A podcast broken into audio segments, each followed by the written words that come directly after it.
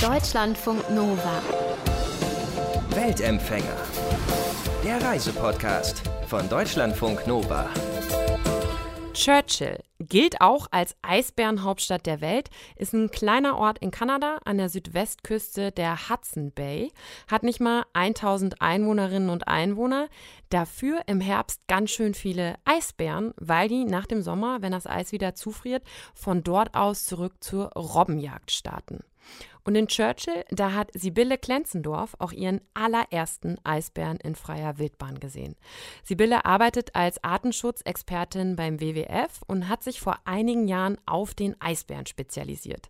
Deswegen reist sie auch regelmäßig in die Arktis, um den Eisbären und die ganzen Veränderungen, die sich durch den Klimawandel ergeben, zu erforschen. Und mit Sibylle habe ich über ihre Arbeit als Eisbärenforscherin gesprochen. Sibylle, du hast ja in deinem Leben schon viele Bären gesehen, hast auch lange in den USA gelebt und hast dich auch mit Braunbären beschäftigt, mit Tigern schon. Wie war das dann, dann nochmal eine andere Art von Bär, das erste Mal so zu sehen und zu wissen, dass das der Bär ist, mit dem du dich die nächsten Jahre beschäftigen wirst? Ja, das ist ganz witzig. Also ich habe ja mit Braunbär angefangen. Auch hier in, in Europa habe ich meine Diplomarbeit über die Wiedereinbürgerung des Braunbären in Österreich und war dann auch sehr viel unterwegs in Europa und habe dann drüben meine Doktorarbeit an Schwarzbären gemacht. Mhm. Und dann, äh, genau, dann habe ich bei WWF angefangen und dann ging es dann zu dem großen Bär, zu dem großen Weißen. Mhm. Interessant ist immer zu sehen, so die, die Ähnlichkeiten zwischen den Bären und dann natürlich auch die Unterschiede. Ne? Also die sind alle total intelligente Tiere und, und sehr geschickt mit ihren Pfoten. Und also die, die Kunststücke, die die da mit ihren riesigen Tatzen äh, machen können.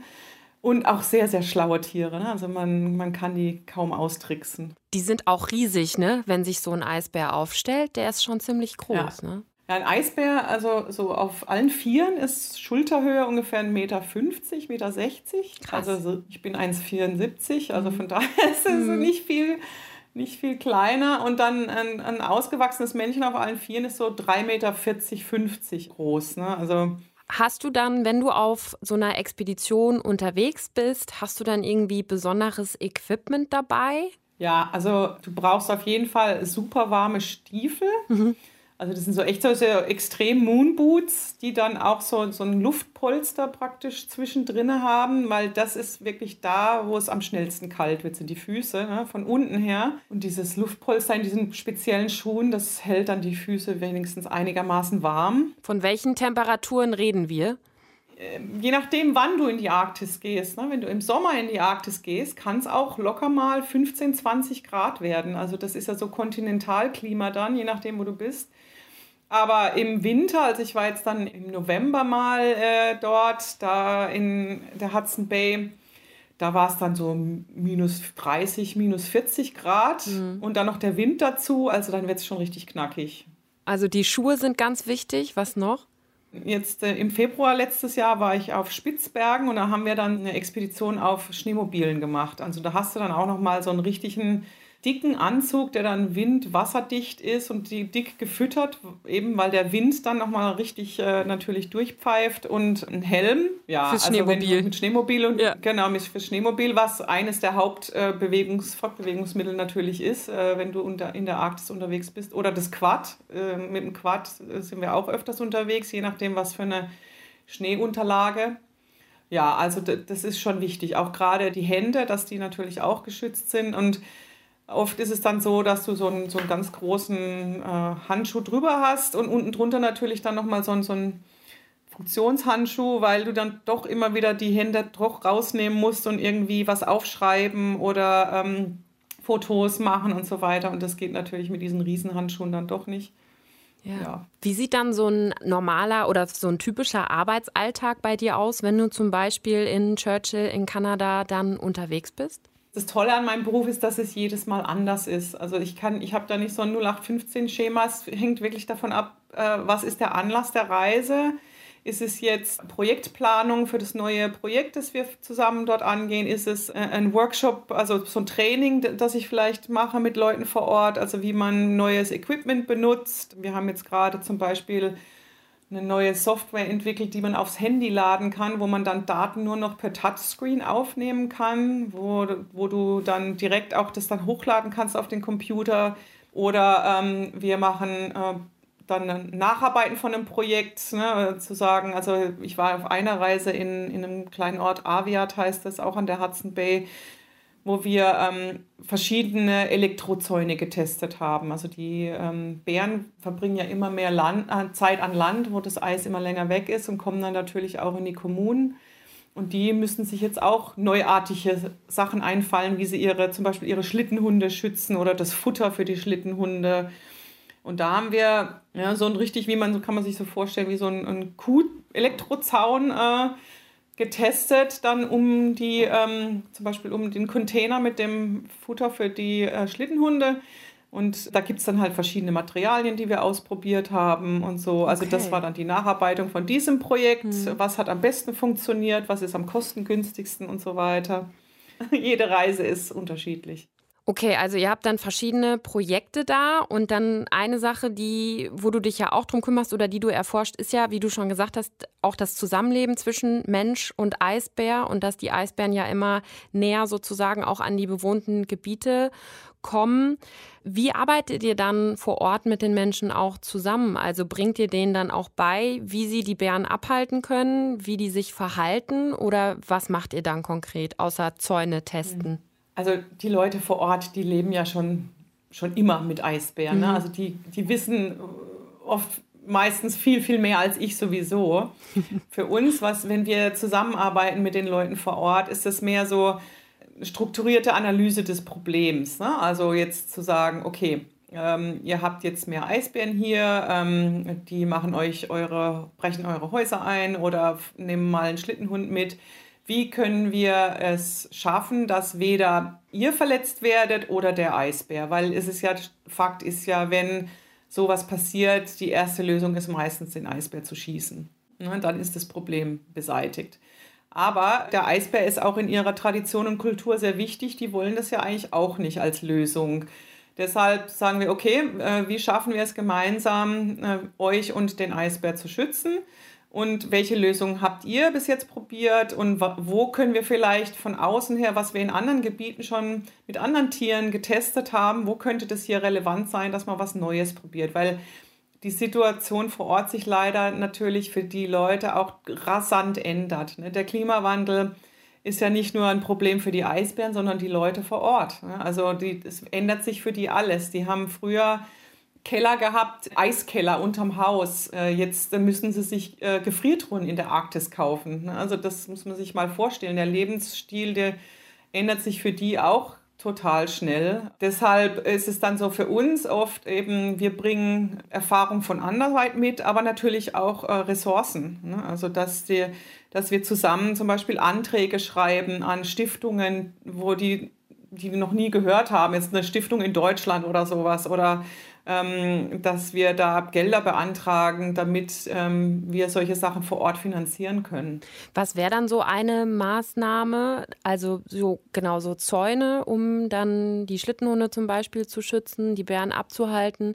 Was wären noch so Ideen, die ihr in der Vergangenheit getestet habt? Also viele Sachen sind zum Beispiel, ähm, wir, wir, nennen es eine Eisbärpatrouille, also einfach Leute unterstützen als temporären saisonalen Job, jeden Tag in, im Ort unterwegs zu sein und nach Ausbären, Eisbären Ausschau zu halten. Mhm. Also dass wirklich jemand da angestellt wird, das ist denn, denn ihr Job, einfach die Leute zu informieren, hey, ähm, ne, Eisbären sind gerade um den Ort rum, äh, lauft nicht nachts alleine unterwegs, jedenfalls eine Patrouille sozusagen, die auch Daten aufnehmen, wenn Bären durchkommen, die auch ausgebildet sind, Bären zu vergrämen, nennt man das, also die praktisch sicher aus dem Ort zu verscheuchen, dass weder Menschen zu Schaden kommen noch der Eisbär. Wie cool ist das denn, wenn man dann sagen kann, man ist von Beruf Mitglied einer Eisbärenpatrouille? Das finde ich mega cool. ja. ja, wir hatten jetzt, es war auch ganz nett, wir hatten dann ein paar Jüngere, auch wir versuchen natürlich vor Ort, die Jüngeren auch zu begeistern, im Naturschutz zu arbeiten, ne? weil oft ist es so, dass gerade in diesen arktischen Kommunen gibt es ja nicht so viele Jobs und dann, wenn es, äh, wenn jemand gut ausgebildet ist, arbeiten die meistens für Öl- und Gasindustrie oder irgendwas, wo man natürlich dann ähm, nicht natu im Naturschutz arbeitet. Und wir versuchen dann natürlich auch, dass äh, die junge Generation dazu begeistern, in solchen Berufen einen Job zu finden. Wie wehrt man denn einen Eisbären erfolgreich ab eigentlich? Also am besten ist es schon mal, dass man die frühzeitig schon erkennt, dass sie gar nicht erst in den Ort reinkommen. Mhm. Also oft ist es auch so, dass es einfach reicht, mit dem Schneemobil auf die zuzufahren. Ne? Also weil Eisbären dann doch äh, Respekt vor Menschen haben. Und wenn die dich erkennen und du groß auf dem Schneemobil fährst und das macht einen Haufen Krach, dann reicht es oft schon, dass die wegrennen. Dann gibt es natürlich auch so Schreckschuss-Leuchtpistolen, die dann oft eben den Bär erschrecken, dass er dann ähm, wegrennt. Und dann gibt es natürlich auch noch die Version, wenn ein Bär wirklich ähm, schon das gewöhnt ist oder schon an, an menschliches Futter gewöhnt ist, dass man den dann fangen muss. Also so in so einer ähm, Kastenfalle, so einer Röhrenfalle, äh, Culvert Trap heißt das auf Englisch, weiß gar nicht, wie es auf Deutsch übersetzt heißt. Und dass man die dann entweder ähm, weit weg vom Ort fährt oder dann auch in, zum Beispiel in Churchill gibt es so eine, eine Holding Facility, wo der Bär dann praktisch aufbewahrt wird, bis das Eis wieder zufriert und dann ähm, erst ähm, wieder freigelassen wird. Diese Holding Facility in Churchill, die ist auch als Eisbärengefängnis bekannt, ne? Das ist so der, der, der Medientouristenname, aber wir, ähm, wir, wir sagen wirklich, äh, das ist eigentlich was Gutes, weil wenn die Bären dort aufgehoben sind, dann gefährden sie weder einen Menschen, deswegen sind sie ja da, weil sie schon öfter in den Ort gekommen sind. Und es ist natürlich auch sicherer für sich selber, weil sie dann eben nicht äh, abgeschossen werden in, in, Selbstverteidigung. Aber das heißt, wenn die zu nah an den Ort dann rankommen, dann werden die quasi gefangen in diesem Rohrfang-Ding, mhm. das du eben genannt in hast. In dieser Falle, genau, ja. Genau, in dieser Falle. Und dann werden die, kommen die in diese Halle, die, glaube ich, auch gekühlt wird. Ne? Also so, hat, so sah das mhm. aus in einem, in einem Video, was ich darüber gesehen habe. Und dann kann das sein, dass da schon auch mal echt keine Ahnung, ein Dutzend Eisbären warten, 30 Tage, bis sie wieder dann ausgesetzt werden. Genau. Ich weiß jetzt gar nicht, wie viele, aber es sind äh, so zwischen 10 und 15 ähm, Plätze in, diesem, in dieser Halle und die sind alle voneinander abgeschirmt. Also das ist dann praktisch schon äh, wie so ein kleiner äh, Winterschlaf. Ne? Die sind dann in, in abgeschirmten Käfigen. Das ist auch nicht so, dass die da dann gefüttert werden, wo sie dann den Mensch wieder assoziieren mit Futter, sondern wirklich, wie sie eigentlich auch an der Küste warten würden, wenn keine Menschen außenrum sind, äh, bis das Eis zufriert, haben sie dort einen sicheren Ort, wo sie warten können, bis das Eis zufriert. Okay. Was würde man denn jetzt, also die Wahrscheinlichkeit ist ja relativ gering, dass der normale Mensch mal einem Eisbären begegnet im normalen Alltag, wenn man nicht gerade Eisbärenforscherin ist oder Mitglied einer Eisbärenpatrouille. Aber was, wie würde ich mich korrekt verhalten, wenn dann doch mal ein Eisbär vor mir stehen sollte, ich keine Leuchtpistole dabei habe oder irgendwas anderes? Was sollte ich auf gar keinen Fall tun? Auf gar keinen Fall ist alleine unterwegs sein und rennen. Das sind die zwei schlimmsten Sachen, die man sich vorstellen kann, wenn man einem Eisbären begegnen sollte. Also das ist sowieso so eine Faustregel, dass man in Eisbär Country auf keinen Fall alleine unterwegs sein sollte. Immer mindestens zu zweit, je mehr, je besser, weil als Gruppe hat man natürlich dann wieder ein ganz anderes Auftreten gegenüber des Eisbären. Und wie gesagt, der Eisbär kennt ja den Menschen. Also als auch ein ein Gegner. Ne? Deswegen ja. sollte man auch, die haben auch Respekt vor einem. Die lassen, wollen sich eigentlich auch nicht unbedingt auf einen Kampf einlassen. Aber obwohl sie deutlich bessere Chancen hätten. Ist, ja, auf jeden Fall. Also gerade wenn sie, wenn, wenn man alleine ja. unterwegs ist, ne, dann hat man null Chance. Mhm. Ja, und Rennen hat man sowieso auch null Chance, weil der Bär also richtig schnell sprinten kann, so 40, 50 Stundenkilometer auf kurze Distanz. Das können wir auf keinen Fall. Und wenn man wegrennt, dann gibt man denen das Signal, weiß ich nicht, dann äh, entfacht man den Jagdtrieb bei denen oder warum darf man nicht wegrennen? Ja, das ist so wie bei Hunden auch. Also dieser Jagdinstinkt, hm. der Verfolgungsinstinkt. Ja. Wenn was rennt, dann rennt man hinterher. Dann ist es, äh, ja, und dann wird auch nicht mehr unterschieden, ob man jetzt Mensch ist oder nicht. Okay, also einfach nur stehen bleiben. Einmal nur stehen bleiben, sich groß machen und man hat ja, wenn man vorbereitet ist, im Eisbärland unterwegs zu sein, auch seine, wie heißen die, abschreckenden Mittel dabei. Also Deterrence muss man ja auch immer dabei haben. Also eben äh, Schreckschusspistole, Bärspray, also dieses Spray ist so wie, das, äh, wie wir es auch in unserer Handtasche vielleicht dabei haben, so ein, so ein Pfefferspray. Mhm bloß in der im großen, großer, starker Version. Und in bestimmten Ländern muss man auch eine Waffe dabei haben. Also zum Beispiel Spitzbergen, wenn man sich außerhalb von Ortschaften bewegt, ist es Pflicht, dass man ein Gewehr dabei hat und auch weiß, wie man es bedient. Warst du mal in einer brenzligen Situation mit einem Eisbären oder ist bisher alles immer in. Mit Eisbär zum Glück noch nie, nein. Also ich war schon nah dran, aber es war immer in einer kontrollierten Situation, wo ich eben entweder in einem geschlossenen ähm, Auto ja. war oder auf einem Quad oder irgend sowas. Also es war nie brenzlig. Äh, nur mit Braunbär hatte ich schon mal so ein paar ähm, brenzliche Situationen in Alaska, mhm. aber ist zum Glück auch nie was passiert. Was fasziniert dich denn so an Bären? Also sowohl Braunbären, Schwarzbären, Eisbären. Du forschst ja jetzt schon wirklich viele Jahre an den Bären.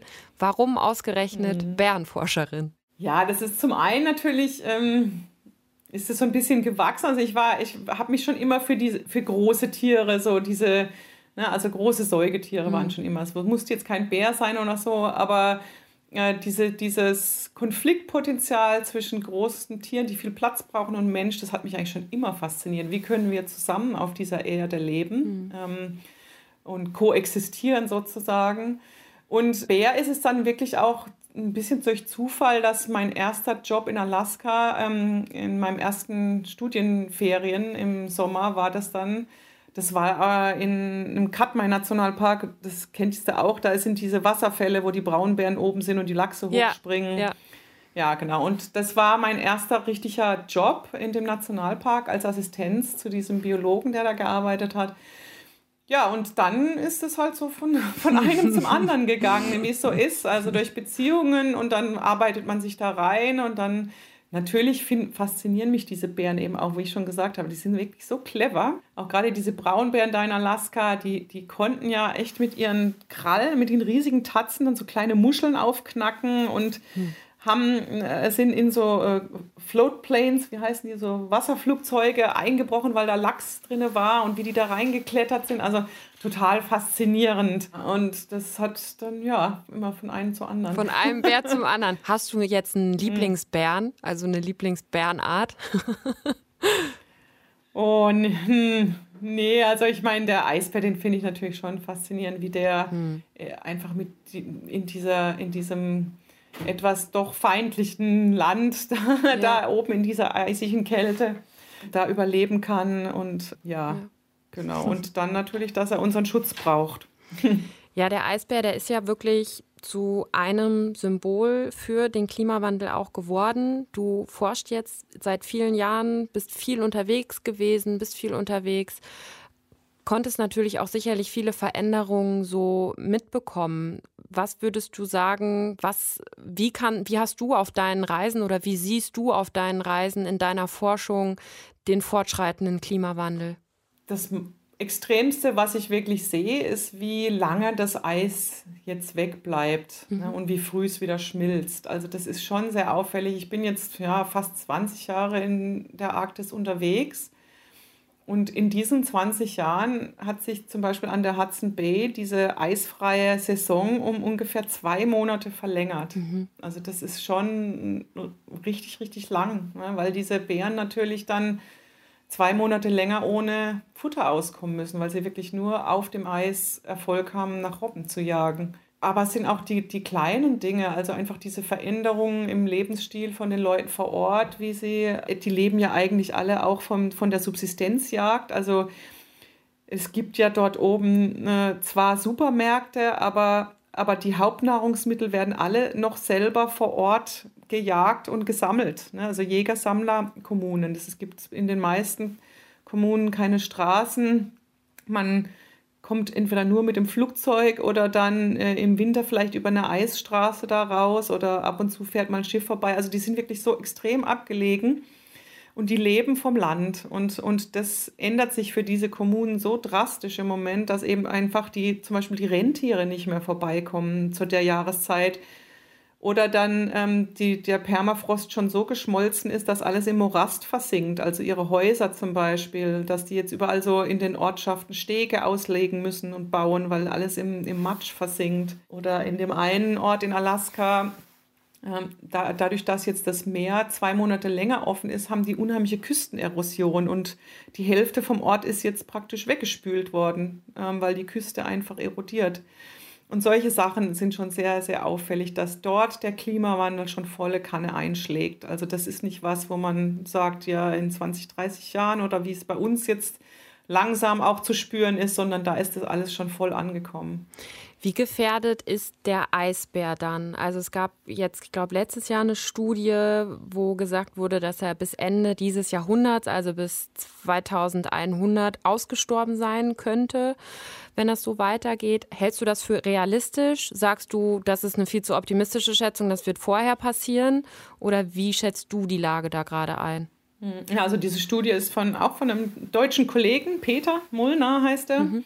kenne ich persönlich auch. Und diese Studie ist eben auch eine Kombination von Eismodellen vorhersagen, aber auch eine physiologische Studie, ähm, wie lange können Eisbären fasten. Mhm. Also die haben das praktisch kombiniert und genau das eben, was ich da gesagt habe, dass jetzt also die, die Bären oft schon vier Monate oder so ohne Futter auskommen müssen und die haben das dann praktisch berechnet, wie diese Eismodelle, was die vorhersagen für die Arktis und wie lange kann ein Bär da aushalten.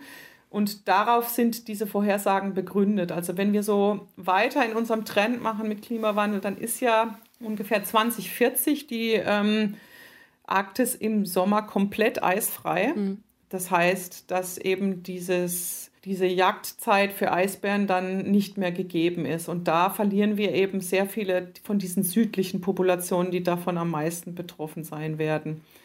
Und diese Vorhersage bis 2021, was weggefallen ist, ist, dass es weitgehend ausgestorben sein wird. Also ein Großteil der Population wird sich nicht halten können. Es kann sein, dass hier und da noch so zwei, drei kleine Populationen noch ein bisschen länger ausharren können, aber das sind dann eben dann so wenige Tiere in so einem riesigen Gebiet, die sich dann auch wahrscheinlich nicht äh, langfristig halten können weil zu der Zeit äh, ist dann auch nur noch ganz oben Grönland und Kanada wirklich noch ein bisschen Eis übrig in diesem Archipelago. Glaubst du denn, der Eisbär ist noch zu retten? Also können wir das noch schaffen?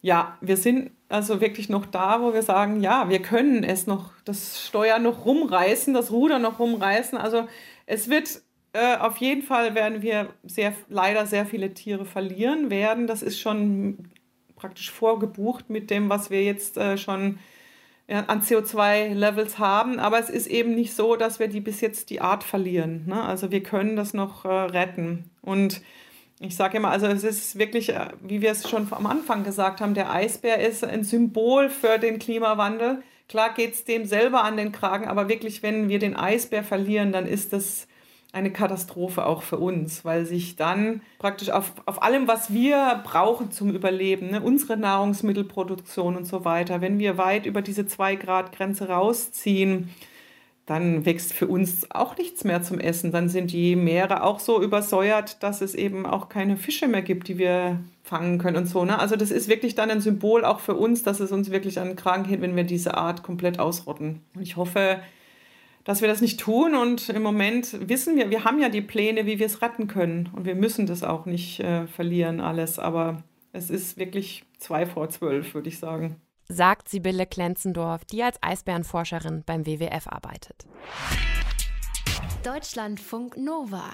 Und von der Arktis würde ich gern weiterreisen und zwar mit euch. Vielleicht seid ihr jetzt gerade irgendwo oder ihr habt eine besondere Reise hinter euch, von der ihr mir gerne erzählen würdet, die euch sehr geprägt hat.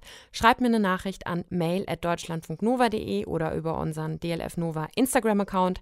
Ich freue mich über eure Reisegeschichten.